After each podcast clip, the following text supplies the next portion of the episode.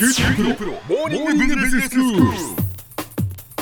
今日の講師は九州大学ビジネススクールで産学連携マネジメントがご専門の高田恵先生ですよろしくお願いします、はい、よろしくお願いします。先生今日はどういうお話でしょうか？今日はね、デザインってビジネスとものすごく関わりが多くなってきてね、最近。はい、まあ昔から関わりはあるんですけど、ええ物の形を作るっていうのデザイン、プロダクトのデザインをする。だけど、そういう狭い意味合いのデザインではなくて、うん。デザイン思考とかっていうのは最近流行ってるんですけども、言われますね。聞きますよね、そういうあのより広い概念でのデザインっていうものがビジネスとやっぱりこう非常に大きく結びつき始めている。とそれがリーダーシップの在り方に対しても影響を与えているということをお話ししたいと思います。はい。で、まあ、今お話に出したデザイン思考ってですね、えー、と新しい製品やサービスの開発の方法論っていうのがもう今世界中に普及をして、ええ。で九州大学でも講義をやったりしてるんですけれども、はい。このデザイン思考っていうのはですね簡単に説明すると対象となるユーザーをじっくりこう観察をして、うん。ユーザー自身も気づいてないような、まあ、共感を呼ぶような課題ですね、はい。まあ、痛みを抱えていると実は。でそれを明らかにしてあげてでそれに対して大胆で創造的な解決策を、まあ、例えばブレインストーミングとかいろんな方法を通じて考案してプロトタイプなんかをこう作りながらですね、うん。素早く製品開発に結びつけるというような、まあ、そういうプロセスなんですけれども。はい。でここでいうデザインっていう言葉はですね、あのいわゆるこのプロダクトの形とか色とかっていうような、ええ。でそういう側面の狭い意味合いではないんですね。はい。やっぱり新しい社会システムとか革新的なビジネスモデルの考案だとか、うんあるいはその課題解決のための方法論っていうのも講義のデザインっていうのに含まれるんです。でなので、まあ、最近はやっぱりより広いそういう概念で取り扱われているデザインっていう言葉があのビジネスの在り方に対してすごく強く影響力を持ち始めてるっていうのが最近なんです。はい、まあ、今回はですねこのビジネスに対するデザインの関わりという観点で、うん DEO というですねこれはあの CEO という言葉がねチーフエグゼクティブオフィサーっていう、はい。あの会社のトップっていう、ね、もうすっかりなんか日本でも定着してきましたけどね、定着してるんですけど、はい。その CEO に代わって DEO とデザインエグゼクティブオフィサーというあの役割を、えっと考察してみたいというふうに思います。はい。でこの DEO っていう概念自体は、ええ。えっとマリア・ジュディスっていう人とクリストファー・アイアランドっていう2人がですねこれ2人ともあの広い意味でのデザイン分野の専門家なんですけど、ええ。この2人が執筆した CEO から DEO へデザインするリーダーになる方法っていう、まあ、日本語の本も出てるんですけど、はい。ここに記されているんですね。うん。でこの本の中でこの2人はですねデザインが持つ力って、まあ、いろんな力があると思うんですけど、ええ。特にその変化をもたらす力をがデザインにはあるんだというふうに、まあ、言っていて、ええ。そこに着目してその変化を起こすでそれを実行するリーダーシップを発揮できる人材のことを DEO というふうに定義しているんですね。でまあ今日はですねまずそもそもなんでその変化に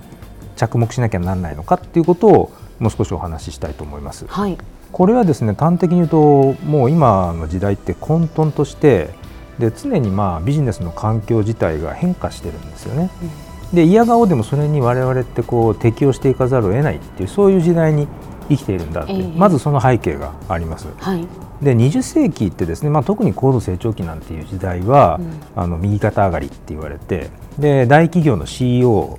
の人たちっていうのは、まあ、過去の成功体験に基づいてその成功法則を少しずつブラッシュアップしていればよかったと、うん。企業が持っている経営資源を適切に管理をして、ええ。市場シェアとか売上とか利益を伸ばせばよかったっていうことだったんです。はい。で外部環境に変化っていうのはあるんですけどその動きっていうのはまあ非常に緩慢であって例えば長く時間がかかる技術開発なんかも、まあそれだけ時間をかけてでも、まあ、製品化にこぎつけて、うん。でそこからまた売り新たな売り上げをこう立てていくっていうようなことが、まあ、できてた時代なんですね。はいはい。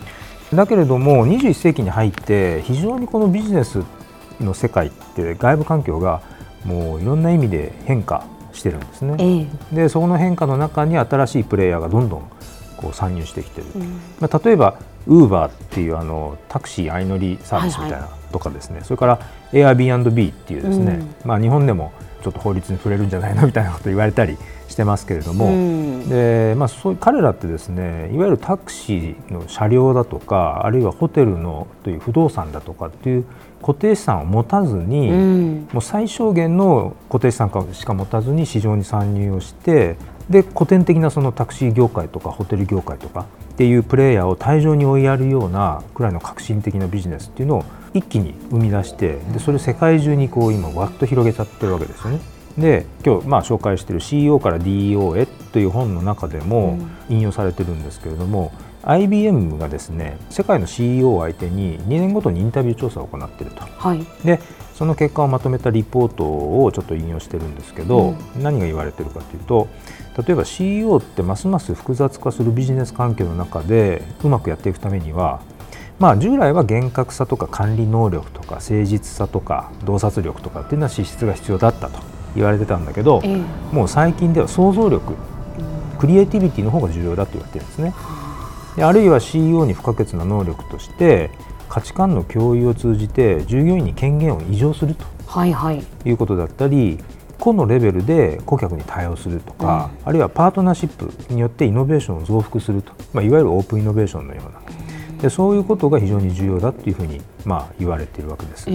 で加えてですね実際の数字でいうと企業の平均寿命っていうのが、スタンダードプアーズっていう S&P500 っていうですねあの有名な株価指標がありますけれども、はいはい、この株価指標の、えっと、指数の中に組み込まれている企業の平均寿命っていうのは1937年で見ると75年なんですね。はい、だけど、えっと、現在ではわずか15年にまで短命化していると。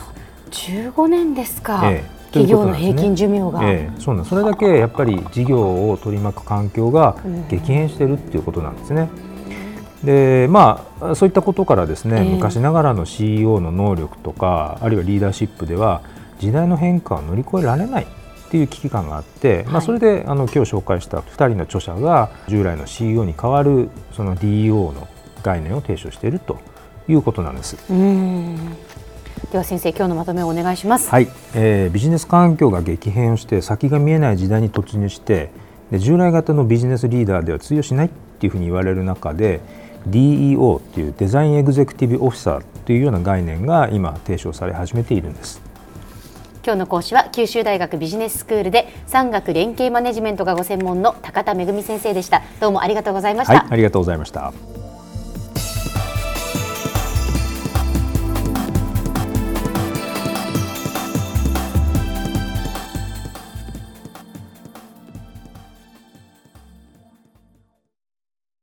QT プロは通信ネットワーク、セキュリティ、クラウドなど QT ネットがお届けする ICT サービスです。九州中に展開した光ファイバー網を基盤に一番身近なビジネスパートナーとして九州の企業自治体の皆様をサポートします。詳しくは QT プロで検索を。